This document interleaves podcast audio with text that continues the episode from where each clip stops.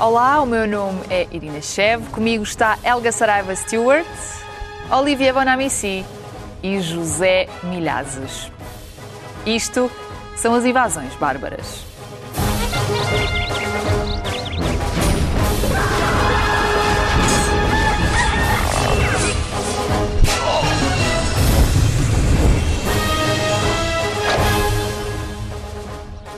Sejam bem-vindos ao 12 episódio da segunda temporada do Invasões Bárbaras, que agora também está em podcast. Esta semana no Parlamento falou-se sobre o direito dos trabalhadores. Jerónimo de Sousa liderou o debate e considerou como emergência nacional a necessidade do aumento geral dos salários que se praticam em Portugal. Pediu também a valorização das carreiras e das profissões e, entre outras coisas, reivindicou a redução do horário de trabalho para as 35 horas semanais. Zé, estas exigências são execuíveis, tendo em conta a realidade portuguesa? Bem, tendo em conta a realidade europeia, são. Porque há países que já conseguiram esses objetivos. E se esses países conseguiram esses objetivos, nós também podemos conseguir. É uma questão de nós nos organizarmos. Por exemplo, eu acho que para isso iria contribuir muito a redução da carga fiscal sobre não só sobre os empresários, mas também sobre os trabalhadores. Eu acho que nós pagamos muitos impostos e pouco recebemos do Estado em troca. Acho que em Portugal uh, se deveria uh, uh, prestar mais atenção à organização e à forma de como as pessoas trabalham. Acho que se devia trabalhar mais por objetivos do que estar sentado oito horas ou sete preso a uma cadeira ou a um local de trabalho. Uh, e acho que se devem incentivar efetivamente a, a meritocracia ou seja, pagar melhor àqueles que melhor trabalham. Eu penso que isto aqui é fundamental e acho que, se for realizado em Portugal, nós poderemos e deveremos ter salários, uh, pelo menos, semelhantes a alguns países europeus. Seria muito bom, por exemplo, em relação à Espanha, que é a nossa vizinha. Helga, tu foste comparar as horas que os portugueses trabalham com os restantes povos europeus. A que conclusões é que chegaste? Olha, eh, eh, eu achei muito interessante olhar para o mapa um, quando se determina um, as diferenças entre os vários países uh, em relação ao número de horas trabalhadas por semana. Uh, Portugal está numa posição muito interessante. É, é um mapa de cores, onde há uhum. certos países que são tipicamente trabalham mais e Portugal está entre eles, um, e, e, entre outros também a República Checa, Polónia, Malta, Áustria, Grécia, Sérvia e Turquia. É só Malta que trabalha muitas horas. Isto, isto é Malta que trabalha muitas, uhum. muitas horas. Uh, só para ver, a média de Portugal é 41,7 horas por semana. Uh, o Reino Unido, por exemplo, está em 42,5, trabalhamos lá mais, mais horas, uh, absolutamente. Mas depois olhamos para países como Dinamarca, e Noruega trabalham 38 horas. São alguns dos países que trabalham menos horas uh, por semana. O Zé mencionou algo muito interessante e estava a falar de meritocracia, uh, entre outras coisas. Um, há uma, quando eu olho para o mapa, há uma, há uma, há uma questão que eu vejo uh, que é muito interessante, que é, que é o facto que esta realidade é muito mais complexa do que aquilo que nós podemos ver. E que uma questão, especialmente relacionada com os salários e os salários que se pagam aqui em Portugal, um, é que é uma da produtividade. Produtividade. Olivier, o que é que tu tens a dizer, tendo em conta a tua experiência cá, sobre os portugueses enquanto trabalhadores? Bem, o, que é que, o que é que me surpreendeu quando cheguei aqui é que eu tinha uma ideia, eh, lá está, a França é um país latino, mas não um país do sul da Europa. A ideia da, da, da França, dos franceses em geral, considerar às vezes, não é, que os países do sul trabalham muito menos. Eu verifiquei exatamente o contrário, eu. O que me espanta aqui é a quantidade de horas que as pessoas trabalham. Eu fico abismado. E há dois fenómenos com, quem, com os quais fico abismado. Primeiro, o duplo emprego. Uhum. Não conheço em França, não conhece isto, não conheci isto em França. Pessoa que tem dois trabalhos. Tu é... conheces muita gente cá que tem dois empregos. Uma loucura. Uh, vi um, um, um número do, INE, do INE, do Instituto Nacional de Estatística, mais de 300 mil portugueses. Duplo emprego. Mas não é por opção. Não é porque é óbvio é por uma questão de dinheiro. E depois o segundo ponto que me espantou aqui é as férias. Conheço tanta gente que nunca tira férias e que eu trabalho. Por duas várias razões. Primeiro, a questão dos recibos verdes, não é? Para recibos verdes eh, não estás, não podes tirar férias. Eh, ou não, não, não ganhas. Trabalhar? Mas há um outro caso mais inacreditável. São todos os serviços. Na minha rua, conheço pessoas que trabalham nos restaurantes, recebem uh, pronto, dinheiro mão a mão, nunca tiram férias. E, mais surpreendente ainda em Portugal, são os donos, os empresários dos serviços, por exemplo, mercearias, cafés, muitas vezes são os donos da própria que trabalham e não tiram férias. E não sei como é que eles fazem. Até do ponto de vista da. Eles não têm hipótese, eles não fazem isso mais ou menos por gosto, não é? É que é a única hipótese de se sustentar. Portanto, voltando à questão inicial, os portugueses, eu não falo aqui da produtividade, eu acho que é um dos povos que trabalham mais, e os números, como diz a Helga, e a, e a verdade, os números mostram que é claramente verdade. Zé, portanto, os portugueses, os portugueses são dos povos que mais trabalham, como disse o Olivier e também a Helga, acho que os, lá está, os números falam por si. Tu queres falar sobre o porquê destes trabalhadores tão convictos continuarem a emigrar? Exatamente. É precisamente por isso que o Olivier disse? Uh, uh, São estas as razões? Claro. nós vamos ver que uma grande parte dos imigrantes, ou melhor, a maior parte dos imigrantes portugueses vai embora daqui para ganhar melhor. E não é difícil. Portanto, imigram para trabalhar menos horas e ganhar mais. E, e, exatamente. Ou pelo menos para ganhar muito mais pelas mesmas horas que ganham aqui. Sei lá, condutores de caminhões, muitas profissões. Claro que há outros que têm que emigrar porque não podem crescer aqui em Portugal. Isso é principalmente visível no campo científico, em que não há, pronto, não há possibilidade deles aqui uh, uh, atingirem os objetivos que querem e então vão para centros científicos ou para países uhum. mais desenvolvidos. Agora, a grande maioria, claro, porque eles vão para a França, os mesmos construtores civis, o pessoal da construção civil, vai para a França ganhar quatro ou cinco vezes mais do que ganha em Portugal, fazendo exatamente o mesmo trabalho que fazem em Portugal. E, como nós sabemos, em geral, os nossos imigrantes estão muito bem cotados uh, em numerosas profissões. O mesmo se pode dizer na pesca, por exemplo, uh, uh, também na apanha de fruta, porque os nossos, quando vão, atravessam a fronteira, vão ganhar muito mais do que o que ganham aqui se estiverem em Odmira ou, ou, ou arredores. E eu penso que este é um dos fatores principais que leva a que Portugal, uh, neste momento, seja, continua a ser um país de emigração e que, por isso, necessitam, leva a que as empresas portuguesas tenham que andar à procura de mão de obra barata noutros, noutras regiões do mundo. Helga, olha, agarrando um pouco naquilo que tu disseste uh, na tua intervenção anterior, a produtividade está ligada com os salários ou não? Como é que, como é que isso funciona? Eu acredito que sim. E, e, e é bom saber, aliás, uh, Zé, só aqui a pegar no ponto que estavas a fazer, que nós não exportamos somente Uh, portugueses qualificados em apanhar fruta, mas também cientistas, escritores, artistas, engenheiros e, e muito mais, não é? Exportámos-vos a vocês os dois, não é? Quer dizer, é verdade, e durante algum tempo. E voltamos.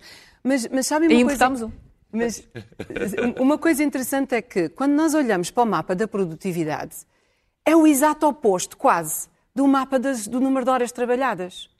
Porque nós estamos aqui a falar e, e, a fazer o ponto de que os portugueses trabalham imenso. Sim, mas a nível de produtividade, se nós olhamos para uma taxa, uh, uh, uh, se começamos com uma taxa igual a 100, ok? Portugal, de, a nível de produtividade, tem uma taxa de 77. 77. O Reino Unido. Isso é mau? É, um... é, é, muito, muito, muito, muito baixo. Muito é, baixo? 77? É muito, 77 é uma das mais baixas na Europa. Okay. Um, é, é, é, uma das mais baixas. Aqueles países que mencionei há pouco, um, são mais ou menos esses países que estão nesse nível também, que é engraçado. O- Aquela, Áustria uh, República Checa, Polónia. um, Tam- e- e- também são aqueles que são pouco produtivos. Exatamente, pouco produtivos. Olhamos, por exemplo, ao UK, que está em 99, Espanha 98, mas depois temos a Dinamarca e a Noruega, que estavam com as menos horas de trabalho por semana e que mostram, ah, com a base 100, a produtividade de 117 e 129, as mais altas, e depois Luxemburgo 162 e Irlanda 195. Porquê? Porquê que é assim? Bem, há há aqui umas razões muito, muito, muito interessantes. Olha, por exemplo, deixa-me mostrar como é que isto funciona de uma forma muito, muito simples. Imagina que uma empresa, Irina, quer-te pagar 45 euros para tu cavares um buraco no quintal deles. Ui, ok? já amanhã. 45 euros, ok. e imagina que tu tens poucos recursos e que os teus recursos são as tuas mãos e uma colher. Ok, Ok. va- vais cavar o, o, o, o buraco e vais cavar se calhar em 9 horas. Isto vai Ou nove render... meses, provavelmente. Isto vai, isto vai te valer no, no mercado, a tua mão de obra vai valer 5 euros. Mas se tu tiveres recursos, Por hora, exemplo, 5 horas por hora. Exato. Se tu tiveres, por exemplo, recursos já como uma pá, Uhum. já vais fazer o trabalho, digamos, e imagina, sei lá, em 3 horas. Isso já ah, ah, ah, rende ah, o teu valor por hora da tua mão de obra para 15. Mas se tiveres, por exemplo, imagina, uma escavadora demora, sei lá, 15 minutos para fazer ah, este buraco e já estás a render no mercado 180 euros por hora. É uma grande diferença. E é quando tens um robô, então estás despedido mesmo. claro. Isto é, é o fim. Alguém tem que operar o robô. É o fim, é o Eles pagam robô. ao É o robô. robô depois. O meu robô, eu é que arranjo o robô, percebes? Mas, mas quem, é que, quem é que manobra o robô? Exatamente. Olivier, ah, fala-nos sobre a cultura de trabalho em outros países. Sim, bom, é- é- em França, Os o que é, o que é inacreditável é o, o chamado RTT. Portanto, em França, muitas vezes, uma expressão, tu dizes a alguém, então, quantos, quantos RTT que é que tu tens? Então, o RTT, que é o o que é? É redução do tempo de trabalho. RTT foi adoptado em 2002, quando a França adotou a lei dos 35 horas de trabalho por semana. Só que há empresas que trabalham, maioria dos franceses trabalham 39, mas vamos imaginar. E lá, tu recuperas as horas. Todas. E é uma loucura. aquelas 4 horas a mais. É que é uma loucura. Resultado. A- Até. que- falei do tudo com a minha irmã, falei com um amigo, perguntei quantos ah, dias de férias tu tens por ano. Então é assim: a média neste momento em França anda à volta de 35. É mais de dois meses de férias. É uma loucura. Isso explica muita coisa, não é? Não, mas é que é uma loucura. Eh, imagina o, o, o teu, o teu equivalente à televisão disso. francesa, vamos chamar Irene, não vamos imaginar, Irene na TF1, que seria o equivalente da Irene na SIC. Irene na TF1 tem eh, tu, dois meses e meio, dois meses, dois meses e meio de férias por ano. É inacreditável. Ah, Esta ideia, ah, ah, na base, era para fazer eh, baixar o desemprego. Bom, não resultou. Zero. Não resultou nada. Foi um fracasso. Esta medida, no que diz respeito à lucro, inclusive. Mas, esta medida é boa, boa por duas coisas. O bem-estar das pessoas, estão super contentes. Qualidade de vida. Qualidade de vida Claro. pá, incrível. E, sobretudo, um outro ponto. É que deu um, um pulso gigante à indústria do lazer em França. É por isso que há muitos franceses que vão passar três dias em Portugal. Tiram a segunda-feira, para eles é um RTT. Portanto, ainda só no 32. Ou, ou, ou, estão a perceber que está este sistema que existe. né? Acho que especialistas dizem que o futuro até pode ser um pouco por aí, Sim, que é é verdade. menos horas de trabalho, mais tempo de lazer, mais economia a mexer. Zé, mas tu dizes que trabalha-se muito onde se paga pouco. Explica lá essa teoria melhor. Trabalha-se muito onde se paga pouco? É, é simples. É, é tal eh, as contas que, que a Helga fez. Tu estás a trabalhar eh, X horas, mas estás a receber uma miséria. Quer dizer, não compensa trabalhar muito. Tu mataste. Porque se tu, a, a não ser que tu tenhas metas de produtividade e tenhas o capataz atrás, eh, eh, como acontece muitas vezes. Mas, mas, geralmente nos países onde se trabalha muitas horas, tendo em conta o salário que lá tens, por exemplo, o caso de Portugal, as pessoas ganham muito pouco para aquilo que trabalham. E depois, volto a, volto a frisar, é que eh, tu não recebes todo aquele dinheiro que o patrão te paga. Tu ficas sem metade, praticamente. Em, impostos, em impostos e etc.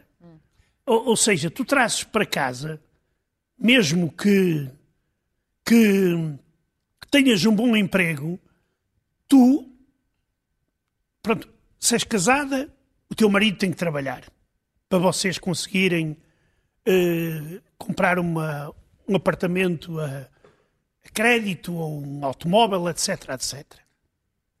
E isso, sim, sim. Não, não, não. eh, não, mas o, o que é surpreendente até em Portugal é que tu estás a falar do, do bom emprego.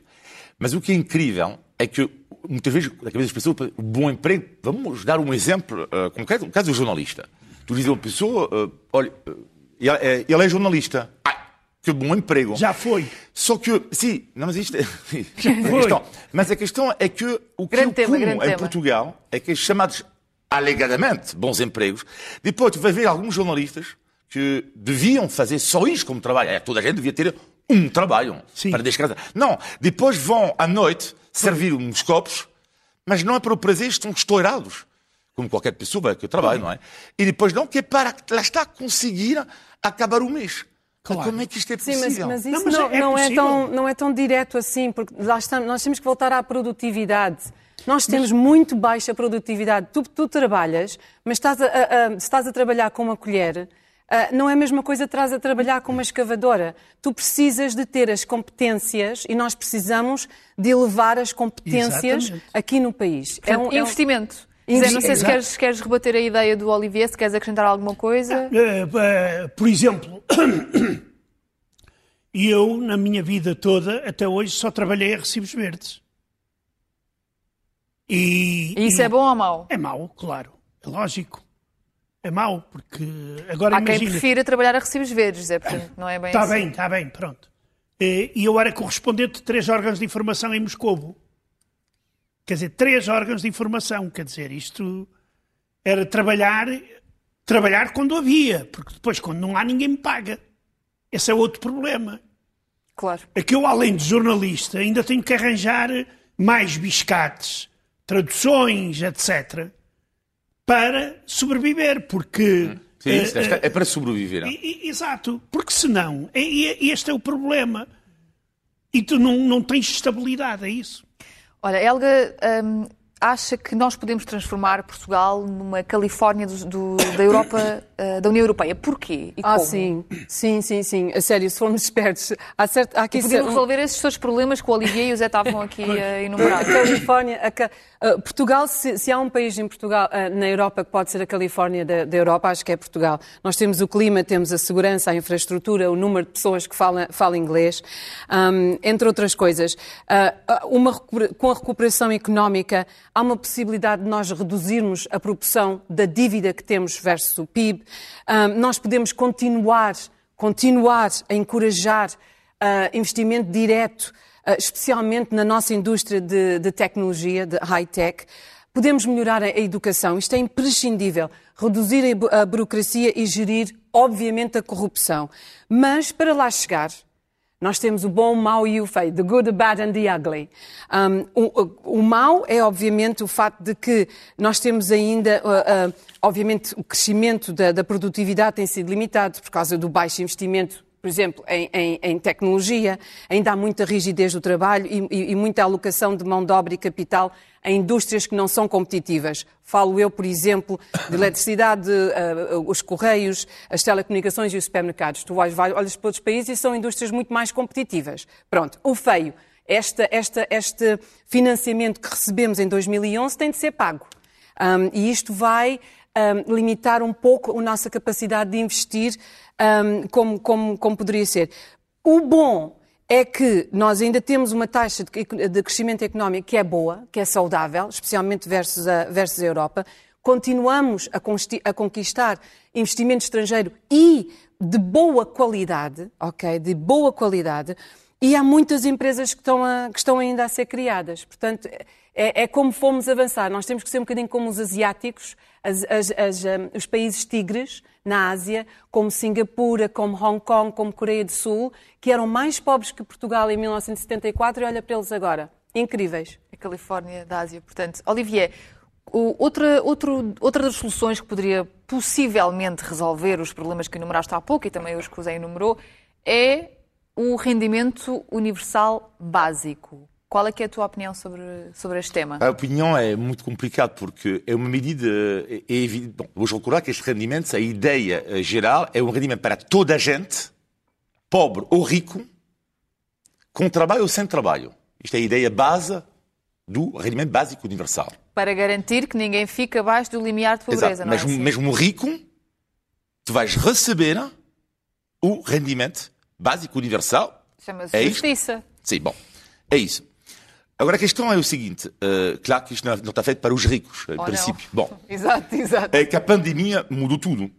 E vai mudar. Estamos eh, em breve numa guerra contra a miséria. Ainda estamos numa guerra contra o Covid, mas a próxima guerra vai ser contra a miséria. Não há dúvida Da nenhuma. classe média.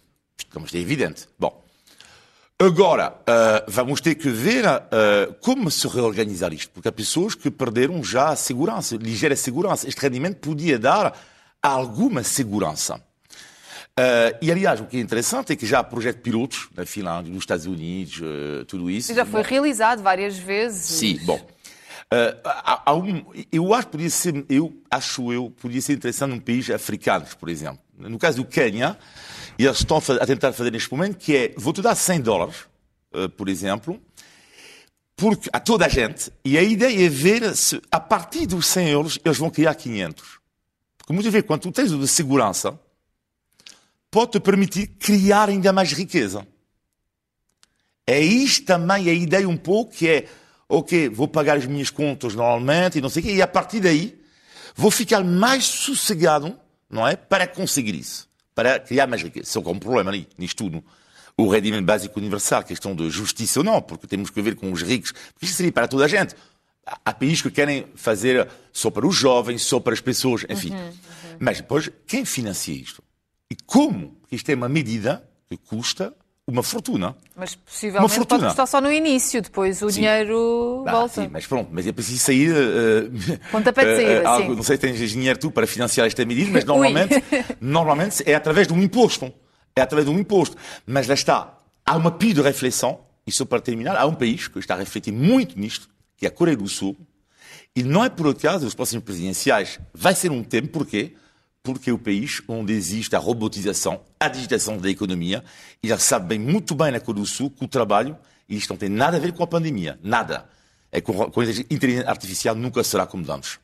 Vamos todos refletir sobre isso, rendimento básico universal. Por enquanto, vamos seguir com a rubrica Postais da Lusitânia.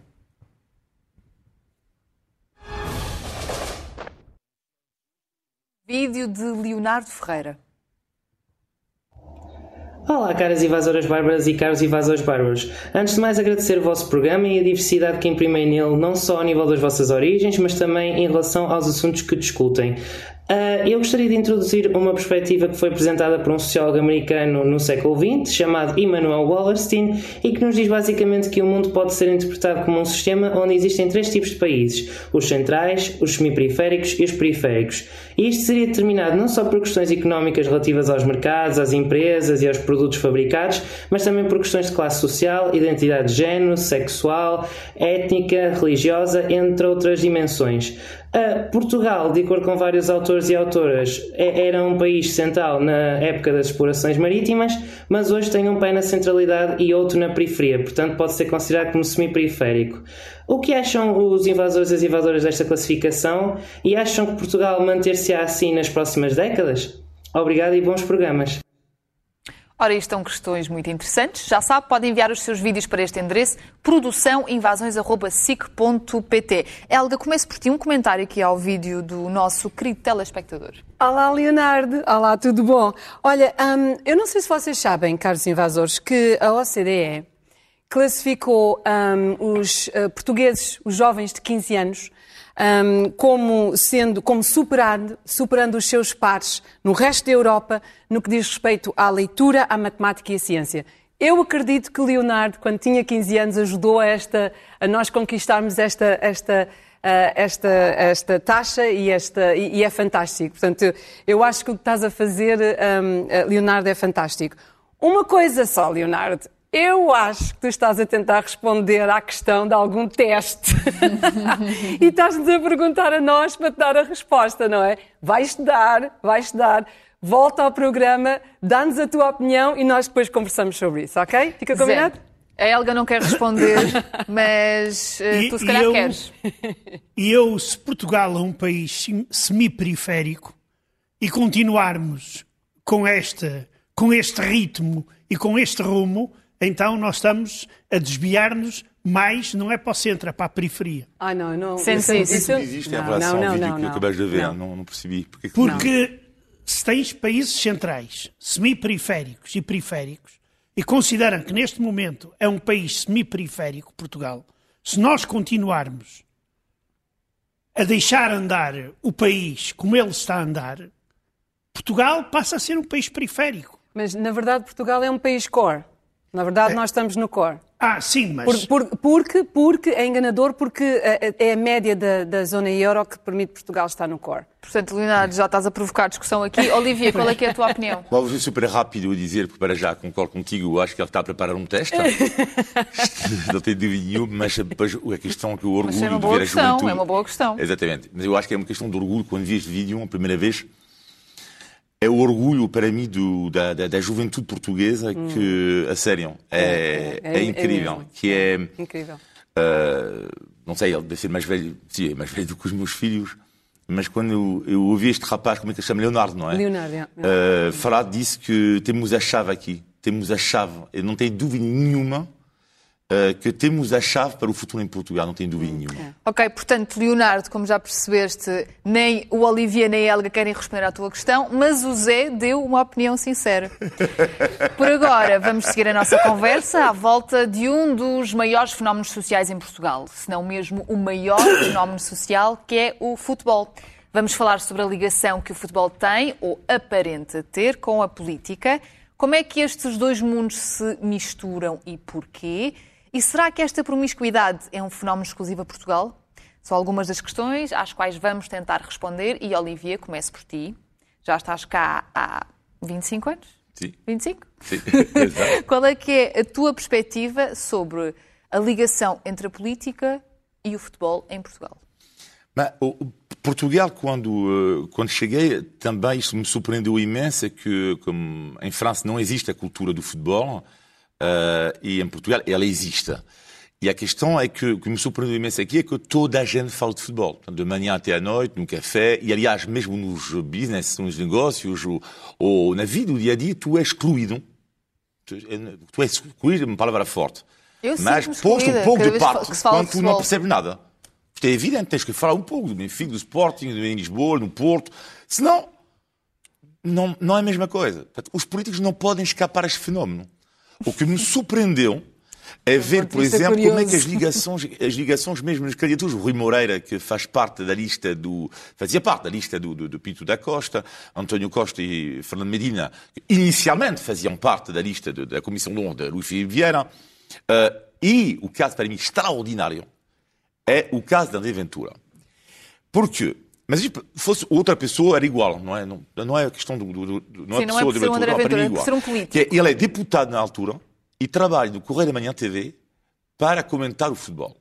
E lá pensa assim, Isso choca-te, deixa-te espantado. Ah, não, não, estou a falar de, de, em relação à minha, à minha educação Exato, em si, não é? exato, Portanto, claro. cada povo tem a sua mentalidade. E aqui quase ninguém ficou chocado. Uh, Mas disse, para "Ok, ti oh, é foi." deputado e fala do futebol na boa. Uh, mas depois percebi que, afinal, da mesma forma que ninguém está chocado que em Portugal, os políticos comentam a atualidade política. Algo que eu nunca vi na nenhuma. Eu nunca vi. Nunca vi. É na SIC, é Ana Gomes e, Fernando eh, e Francisco Louçã, eles políticos que comentam a política. É comentar de dentro para dentro. É, é- é- não, mas é, é uma mentalidade. Já, eu acho que é uma especificidade portuguesa. Portanto, a partir do momento que os, que os políticos comentam tudo, automaticamente tem que comentar o futebol também. Ora, Zé, então, eh, o- um dos pontos que vamos abordar aqui é eh, o futebol e a corrupção política e essas misturas todas. Tu dizes que os políticos não se, não se querem ver livre desta questão, desta ligação que existe, também porque eles têm medo de perder votos. Claro. Explica lá essa teoria melhor, por favor. Claro. E uma prova. Peço desculpa. Uma prova evidente disso foi a figura brilhante que fez o, o presidente do Benfica, o Sr. Vieira, no Parlamento Português. Está claríssimo que ele humilhou completamente os deputados, os representantes da nação. Não foi só ele, mas foram também os outros que vieram sobre o novo banco, que é uma vergonha. Mas o Luís Vieira dizer que eu estou aqui porque sou presidente do Benfica. Portanto, dizer- ele usa essa cartada, é isso? Claro que usa- isto é descarado. Mas depois, eh, o caso da- da- da- das manifestações eh, do Sporting, por exemplo, que ao que parece se estão a refletir agora nos números de Covid. Ninguém tem a coragem de travar ou de tomar medidas para impedir coisas daquelas, porque têm medo de perder votos. E isto é com os grandes clubes que eles se metem, não é com o Varzim. Porque o Varzim não interessa ao menino Jesus, só se for ao Presidente da Câmara da, da Povo de Varzim. E a ti? E a mim, claro. Olha, vamos, vamos só passar aqui a palavra à nossa Helga também para saber ah, a tua opinião sobre o futebol e a política. Olha, é, ai, esta, esta é difícil porque ah, ah, elas nunca deviam, na verdade, estar entrelaçadas, na minha opinião. Ah, e isto é uma conclusão difícil de chegar. Hum, porque o futebol, em primeiro lugar, é, um, é o jogo do povo. Em primeiro lugar. Mas nós olhamos para duas situações extremas, como, por exemplo, vocês lembram-se em, em 1990, lembram-se de Zvonimir Boban no jogo com Dynamo um, Zagreb e Red Star uh, Belgrade. Ele chutou um policial, isto quando havia ainda muitas tensões na, na Jugoslávia, entre os sérvios e, e os croatas. E ele chutou um policial que supostamente maltratou um croata. E aquilo diz-se, diz-se que foi o catalista político que depois, porque meses depois, hum, estavam, em, estavam em guerra civil pela independência da Jugoslávia, não é? que depois tornou-se, obviamente, Bósnia e, e- e Sérvia. Isto é um extremo. Isto é um extremo. Mas depois vemos o, Re- o Reino Unido, por exemplo, e o Marcus Rashford, que hum, pôs tanta pressão em Bojo hum, durante Boris a Johnson, do Boris Johnson, peço perdão, durante a pandemia, que ele conseguiu hum, trazer refeições a crianças muito desfavorecidas, que estavam mesmo à beira da fome, e apoiar as crianças e pôs pressão até Boris Johnson a ceder os vouchers para as crianças mais pobres para as im- alimentar. Foi até mais longe e conseguiu dar-lhes hum, a refeições até depois das horas da escola. Hum, ok, O que é que estamos a, estamos a falar de precedentes, não é? Estamos a falar de precedentes onde, basicamente, qualquer pessoa com título de celebridade pode, obviamente, influenciar, e isto aqui estamos a só falar do caso de futebol, porque vai muito para além do futebol, obviamente, mas qualquer celebridade pode usar o seu poder para aplicar pressão para obter resultados através do governo sem passar pelos canais, digamos, formais, não é? Imagina se, ao contrário, começarem a ver hum, a políticos que começam a usar e, e a, e a pagar a celebridades que é para eh, correrem as campanhas por eles. não é? Imagina o, que- o- o brancamento de capital que não há por aí. Pois, às vezes não é preciso imaginar. Ah, Olivier, olha, hum, eu sei que tu queres falar sobre o aproveitamento ou uma tentativa de aproveitamento político hum, em França do Mundial de 98. Sim, sim, porque bom, a recuperação política ela existe em todo lado, não é? Ah, Estranhamente, eh, voltando a Portugal, a recuperação não há assim tanto. O que é que é a recuperação É exatamente? recuperar, ou seja, é, é- é- é aproveitar o É aproveitamento aproveitar. político, ou seja, de uma situação. Porquê que em Portugal não há tanto? Porque em Portugal é complicado isto, porque tem a ver com os clubes. E mexe imenso. Tu vais ver alguém que diz, yeah, sim, não vai correr o João da Noite eh, aos gritos porque eh, fica mal para o, outro clube que não é dele. Portanto, é, é complicado. Bom, em França, como não há clubismo, é, é diferente. Mas, no entanto, o, o aproveitamento vergonhoso em França que houve foi o Mundial 98, porque a França ganhou com eh, pessoas de origem estrangeira, frutos da imigração, negros, árabes, brancos, tudo, pronto, multicultural, a França multicultural. A extrema-direita veio logo dizer que não eram franceses. Não estou a ver porquê, porque todos nasceram, todos, por acaso fui ver esta manhã, todos nasceram em França, exceto um. Todos. Tu podes ser branco, e ne- eh, negro e árabe, e os, pais, os teus pais, E não é preciso nasceres em Portugal para ser português. Olha para ti e olha para mim. Sim, sim. Pronto.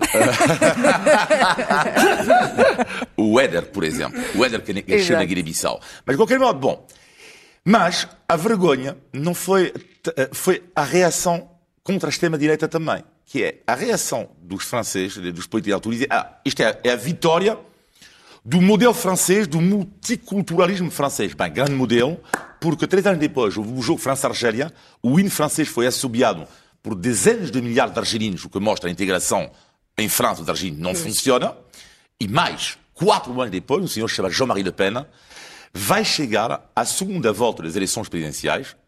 Resultado, uhum. após este aproveitamento político do chamado alegado sucesso do modelo francês, Jean-Marie Le Pen estava na segunda volta das eleições presidenciais, portanto, aproveitamento nulo. Tentaram nulo. tapar, não é? Ah, sim. E deu Mesmo. no que deu. Zé, um, o futebol era muito diferente daquilo que é hoje em dia, nas suas origens. Não é que tu estivesses presente nas origens do futebol, não. mas daquilo que te contaram. Uh, não. Aqui há uma questão que é a seguinte. Uh, peço desculpa. Não é Covid, pois não? Não, não, não. O desporto, o futebol deixou de ser um desporto e passou a ser um negócio. Quer dizer, chamar de desporto ao futebol. Eu, por exemplo, quando era uh, criança, ia ver o, o, o Varzinho, o Benfica, e, e, os jogadores do Barzinho conhecia-os todos porque a, a, maioria deles vivia na minha rua. Uhum. E hoje eu olho para o Barzinho Bem, da pobre do Barcinho pode não haver nenhum. E portugueses, por exemplo, eu olho para a equipa do Futebol Clube do Porto e vejo cá lá dois ou três portugueses, às vezes, e alguns até naturalizados. Quer dizer, o, o, o, isto não é desporto já, é um negócio. É um negócio para fazerem dinheiro, é um espetáculo como que tem razão de existir, como se fosse cinema, teatro, uh, e quem quer investe. Agora, tem que ser tem que ser aqui haver controlo para que se trate de um espetáculo mais ou menos limpo. E ele não é, é sujo.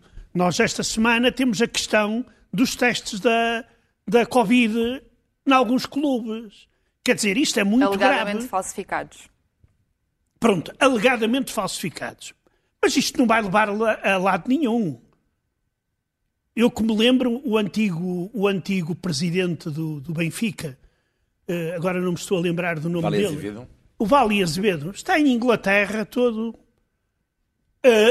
uh, todo bem instalado, enquanto devia estar na cadeia. Helga, Há tantos exemplos. Oi. Há vamos, vamos regressar a ti, que o Zé já está a ficar indignado exemplos. demais. Uh, o futebol gera muito dinheiro, hum. certo? Ok, até aqui estamos todos de acordo. Hum. Uh, e há políticos que gostariam de usar esse dinheiro para o bem comum, ou pelo menos é isso que eles dizem. ah, a sério, uh, estás-me a fazer lembrar de um caso. Isto, isto é quando é que a política deve se manter fora uh, do futebol, ou deve manter fora a questão do futebol, ou trazer o futebol para, para, para a campanha deles. Um, o ano passado, o, o secretário de Saúde no, do Reino Unido, Matt Hancock, um, uh, quando estava a dar uma press conference, uh, um, uma conferência de empresa, estava a dar, devia estar a falar sobre o, esta, o estado de atualização da pandemia. Era isto que ele devia estar a falar. Era o papel dele. O papel dele, mas decidiu dizer à nação Olhem, os jogadores de futebol deviam sacrificar um corte dos seus salários uh, para ajudar os clubes que agora estão em mais dificuldades. Imagina as dificuldades que os clubes devem estar com dois ou três meses da pandemia, que era na altura, não é? O Wayne Rooney, Wayne Rooney, desculpem lá, para, estou aqui a falar demasiado rápido, mas devem se lembrar que joga, jogou para o Manchester United. Um, ele falou publicamente e disse: Mas, mas porquê que o secretário de Estado está-nos a pedir, não é? Está a, a, usar os jogadores como scapegoats, não é? Como se diz? Uh, uh bode expiatório. Exatamente. Bode expiatório. Porque não sabes tudo. Obrigada. Como bode expiatório. uh, estar a... Eh, o Wayne Rooney tem dinheiro para dar que chegue. E ele diz, ele mesmo disse, eu não me importo de ter um, ter um corte, dar um corte do meu salário para ajudar o NHS o, o, Serviço Nacional de Saúde, que é adorado pelos britânicos. Mas porquê que uh, só pode haver uma razão que ele está a falar assim e à nação desta forma? É porque quer distrair do facto de que eles fizeram um trabalho péssimo na altura em relação à pandemia. Por falar em distrações ou na falta delas, o que é que a extrema-direita e o futebol têm em comum? Ou pelo menos quais são as ligações? Ah, sim, mas isto é, é, é uma ligação cada vez mais forte. Ou seja, a extrema-direita está a invadir as bancadas do Estado dos clubes europeus. Uh, a extrema-esquerda também tem, tem poder. Uh, mas neste momento, neste preciso momento, é mais a extrema-direita. No passado, bom, já houve, a extrema-esquerda também estava forte. Bom, bom, tem várias explicações. Primeiro, porque a extrema-direita na Europa é mais forte que a extrema-esquerda. Isto é um facto. Bom. E outra questão que dizia um filme do Ken Loach, que dizia podemos mudar de trabalho, podemos mudar de mulher, mas não podemos mudar do clube. Ora, o clube, mas é verdade, por acaso é verdade, eu mudei de tudo, não, não, não é verdade. mas uh, o, o, o, E tu nunca podes mudar do clube. E é isso que faz a especificidade do futebol, que é, o futebol tem a ver com uma identidade. E num mundo cada vez mais globalizado, ligamos cada vez mais a esta identidade. E, uh, uh, e, e lá está. A extrema-direita liga muito, mas muito, a este processo de, de identidade. Identidade pode ser territorial de, de, da tua cidade, da tua região, não é? E depois é preciso não esquecer também que é o movimento radical, portanto, de, de muitas vezes no movimento da extrema-direita, eu, eu, tive um conhecido, que eu conheci, que era hooligan e da extrema-direita, há 15, 20 anos, e falei com ele. Hooligan. E hooligan e da extrema-direita. E falei com ele. E, e, ele diz uma coisa que eu lembro muito bem de falar com ele, que é, uh, uh, você não pode esquecer que apesar de tudo que fazem os hooligans, atrocidades, mas entre eles eles têm uma solidariedade muito forte. Mas muito forte. E é algo que tu revês na extrema-direita. Uh, dos partidos extremistas, muito. Portanto, mais radical é que tu és, às vezes tem a sensação, lá está, de te ficar ainda mais ligado às pessoas que controlar. E depois, Quase família. Sim. E depois é o reconhecimento social é um pouco as pessoas que se radicalizam nos estádios, afinal, tu vais cantar o teu ódio. Por exemplo, imagina o teu ódio, algo que seria impensável na rua. Há, há, há canções nos estádios de futebol que nós ouvimos que, que na rua era impensável. Ora, no estádio é um pequeno microcosmo onde tu estás ali, tens um, um pequeno sentimento de liberdade e de impunidade. É um universo à parte. Zé, e nem de propósito, um, qual é a tua opinião sobre o uso do futebol para fins patrióticos? É, por exemplo, o Olivier já deu um caso de, de, de França, de, de, propaganda política. Nós tivemos o, o Mundial da Rússia, que foi utilizado até à exaustão por Vladimir Putin para mostrar o poder o poder de organização da Rússia, uh, e isso é muitas vezes uh, aproveitado pelos políticos, uh, por exemplo, quando as seleções nacionais ganham, vocês veem logo que todos os políticos vão beijar a mão, ou vão condecorar os jogadores de futebol, etc, etc, etc. ou seja, principalmente nas campanhas eleitorais. E, uma, e uma, é uma das razões que leva os políticos a terem medo de enfrentarem o, o futebol. Ou melhor, enfrentarem os crimes que se cometem dentro do futebol. Que os leva também a fazer do futebol uma espécie de bandeira nacional. Hum. Nós ganhamos o campeonato da Europa, passamos a ser os maiores. É uma anestesia. É o ópio do povo. Antes era a religião que era o ópio do povo, mas hoje parece que é o futebol que é o ópio mas do na, povo. às vezes costumo dizer que na, na ausência do pão, os políticos dão-nos Sim, um jogos. circo. O circo, sim. Não? É verdade, os romanos, e... os romanos já faziam Os gladiators, não é? é? É verdade. Pois, administração. Helga, hum. os, o governo britânico, do que eu percebi, está a tentar limpar um bocadinho a imagem da corrupção na política. É assim?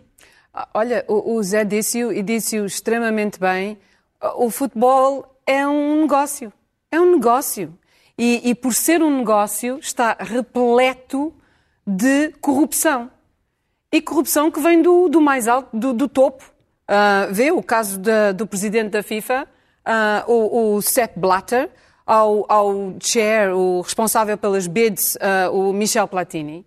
Tu olhas, por exemplo, olhas para todo o lado, mas olha, por exemplo, para as transferências de jogadores e os negócios que se passam debaixo da mesa por causa das transferências dos jogadores. E é, é, é, é fascinante. É fascinante como, como se vê, como, como uh, uh, permitem isso acontecer. O que é que acontece? Tudo isto, toda esta corrupção, custa imenso dinheiro a quem? Ao, aos, aos fãs. São os fãs que estão a perder imenso, imenso dinheiro. Vê-se a questão da Superliga, a ideia foi completamente esmagada. Porquê? Porque os fãs interviram e disseram: não, esperem lá, E, e, e aconteceu agora, mesmo agora há pouco tempo, um, um, um, fato marcante, agora no Reino Unido, que eu gostei muito de ver. Uh, interessante que foi, depois da pressão do governo, depois do governo pressionar para este facto, um, uh, vão, vão criar um sistema de reviews um, uh, compostos por fãs Uh, e vão trazer os fãs até ao, ao board level, até ao, ao nível da administração, um, e vão conseguir influenciar as decisões que são feitas a nível da administração, obviamente uh, representantes independentes, um, compostos por fãs, mas com acesso a, a, informação importante e estratégica do clube. Mas, uh, uh, porque, posso, só um minuto. Claro, Pequena defesa do futebol. Agora, porque já ouvi demasiado mal do futebol, eu também falei mal do futebol, não é? Mas é um desporto magnífico. E o que me custa é, é, é, ouvir às vezes, eu quando digo ouvir, ouvir-me a mim próprio, não, não é ouvir a vocês, é o facto de, estranhamente, não, não ouço estas críticas quando Clooney e o Brad Pitt ganham 250 milhões de euros. É muito estranho isto. Ou seja, o futebol é uma indústria, claro, é um negócio, claro, mas como qualquer indústria, é, que gera dinheiro.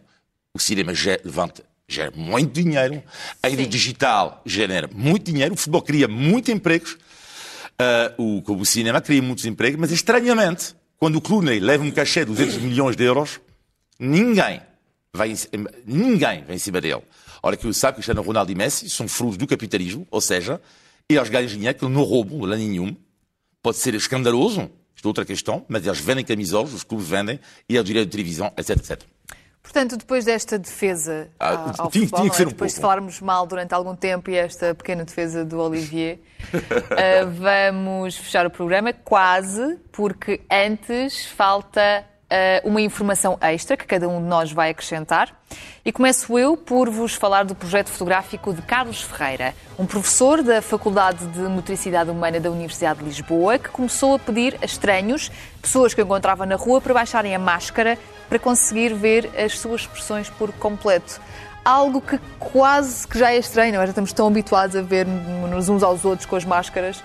Portanto, convido-vos a espreitar o projeto. Está no Instagram e chama-se Unmasking. Ora, eu gostaria de falar da situação em Xinjiang, na, na China, uh, onde uh, continua haver violações grosseiras dos direitos humanos, onde um, o povo local é fruto de opressão brutal e a, a história volta-se a repetir de uma forma até um pouco ridícula.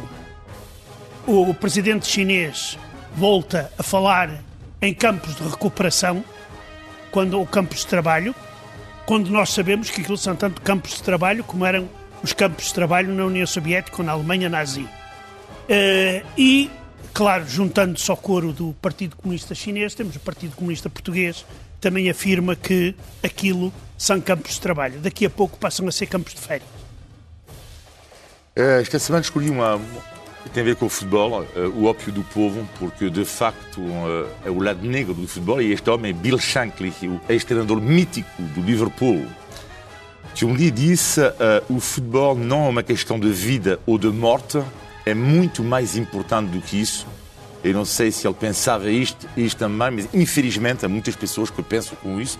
Eu preferi ouvir mais notícias como tua, a tua, que isto é que é importante. E no futebol tem uma importância relativa.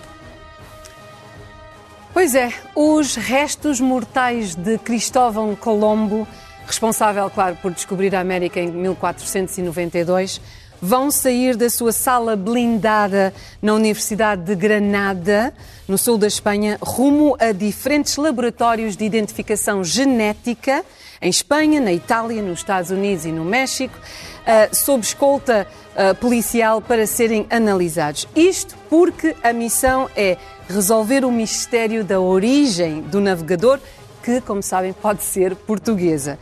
Fernando Branco, professor no Instituto Superior Técnico, membro da Academia Portuguesa de História, vai defender que o navegador se chamava Pedro Ataíde, um corsário português. Os resultados deste projeto, que pode serem uh, publicados dia 12 de outubro, podem alterar os livros da história. So, watch this space. Ele tem cara de português. Ele tem cara de É, português. é, é de Almada. Obrigada por ter estado connosco. Estes quatro invasores bárbaros regressam na próxima semana. Até lá.